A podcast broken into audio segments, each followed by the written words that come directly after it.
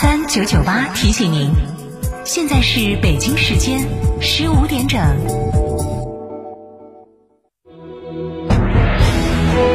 成都的声音，FM 九九点八，成都电台新闻广播。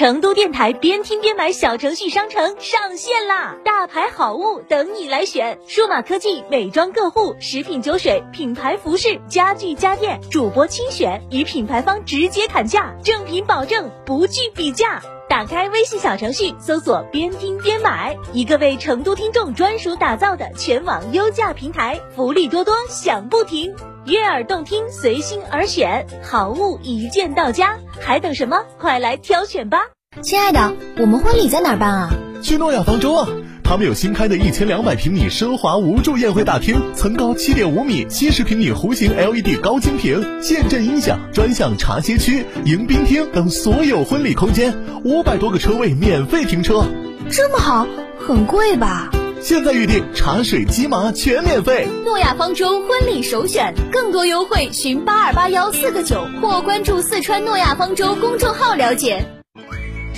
乳胶漆没有个性，我不要；墙纸容易翘边，我不要；硅藻泥颜值不够，我不要。什么才是你想要？德国飞马艺术涂料，高端定制，超高颜值，我要。世界真美好，生活家装饰第八代精奢新品，全程荣耀首发，以巅峰工艺铸精奢人生。二十间大宅样板，全程招募，管理费五折，设计费五折，厨卫爆品五折。主辅材全线新品升级，楚格风工艺，十四项专利技术，八项特色工艺，八十五项工艺标准，三百四十三条验收标准，巅峰工艺带你玩转生活家装饰第八代精奢新品。福利详询八三三二零六六六八三三二零六六六生活。家家居，九九八快讯。北京时间十五点零二分，这里是成都电台新闻广播，一起来关注这一时段的九九八快讯。先来关注本地方面的消息。来自红星新闻的消息，十月二十七号，二零二一成都欧洲文化季之西班牙欧洲遗产保护奖“我们的欧洲”在邛崃市文脉坊拉开帷幕。本次展览获得西班牙驻华大使馆、西班牙驻成都总领事馆、我们的西班牙基金会的大力支持。展览将持续到十一月二十二号。来自四川发布官微的消息，十月二十七号，由蜀道集团建设投资的九九马高速迎来重大建设进展，首首通段钢昆马特大桥半架辐射贯通，项目实现再项目实现再提速。据了解，九马高速阿坝段五十公里，计划于二零二一年底实现基本成型，于二零二二年实现建成通车。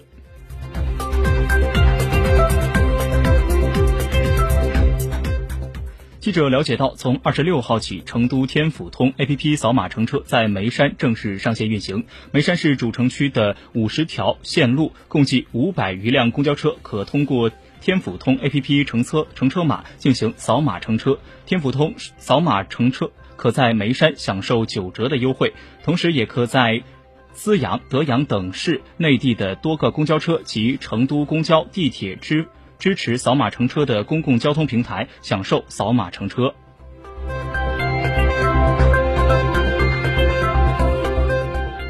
来自四川发布官微的消息，棉茂公路于二零零九年九月开工，该道路建设异常困难。十月二十七号凌晨，总长八千一百四十九米的棉茂公路兰家岩隧道主动顺利贯通，这是棉茂公路所有隧道中里程最长、难度最大，也是最后贯通的隧道。棉茂公路全线贯通进入倒计时，预计二零二二年底建成通车。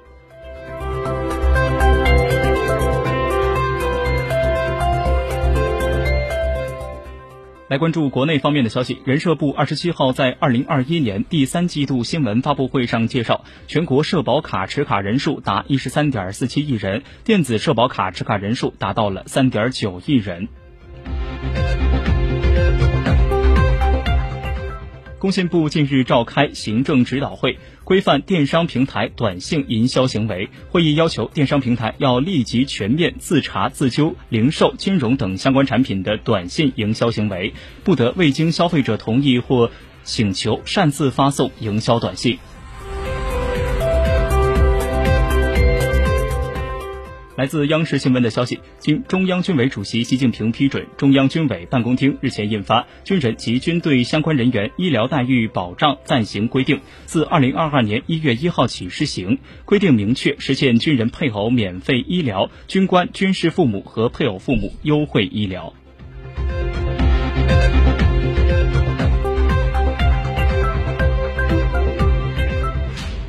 住建部应急管理部近日印发通知，要求各地严格控制新建超高层建筑。城区常住人口三百万以下城市新建一百五十米以上超高层建筑；城区常住人口三百万以上城市新建二百五十米以上超高层建筑，应依法依规作为重大公共建设项目，报城市党委政府审定，实行责任终身追究。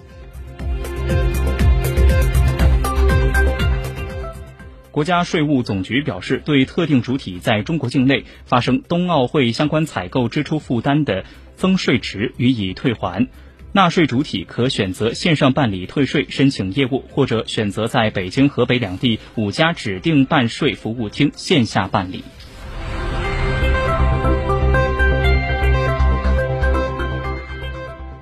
据北京冬奥组委会二十七号介绍，二零二二年一月二十七号，冬奥村将正式开村，迎接来自世界各地的运动员。二月二二月二号将开展火炬传递，拉开北京冬奥会的序幕。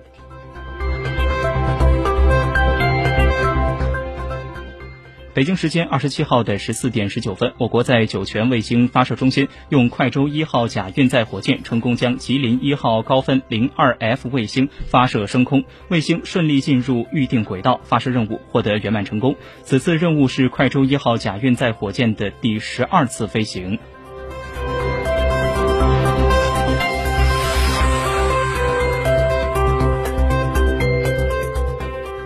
继续为您播报新闻，来关注国际方面的消息。外国媒体报道，巴西央行当地时间二十七号晚宣布加息一百五十个基点，将该国基准利率从目前的百分之六点二五上调至百分之七点七五。这是今年以来巴西央行连续六次加息。目前，巴西基准利率已经达到了二零一七年以来的最高水平。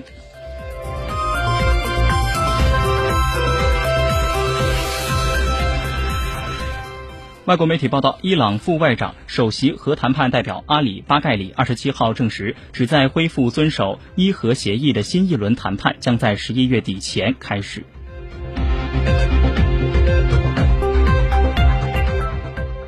外国媒体报道，当地时间二十七号，因苹果应用程序商店中的软件没有向消费者告知其他支付方式，俄罗斯。联邦反垄断局对苹果公司发起立案调查，苹果公司因此可能面临经营性罚款。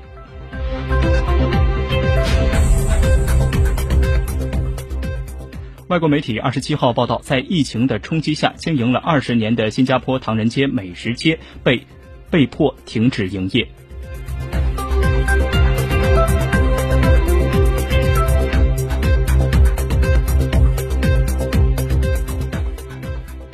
综合报道，当地时间二十七号，欧洲法院裁定，由于波兰没有停止实施其